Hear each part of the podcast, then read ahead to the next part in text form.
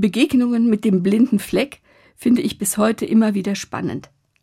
Dass etwas da ist und sogar ganz nah ist, aber ich sehe es nicht. Zum Beispiel im Auto.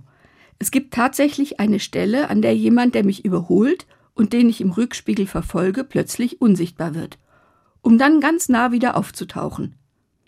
In der Bibel ist das im übertragenen Sinne gemeint. Da heißt es, den Splitter im Auge des anderen sehen sie, aber den Balken im eigenen Auge nicht.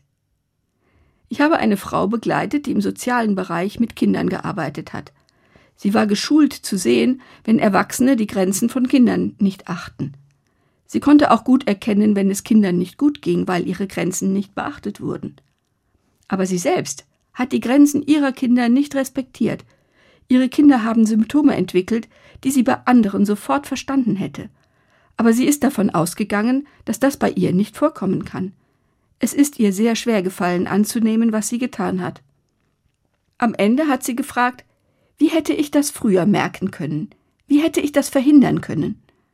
Sie hat sich dann selbst darauf geantwortet.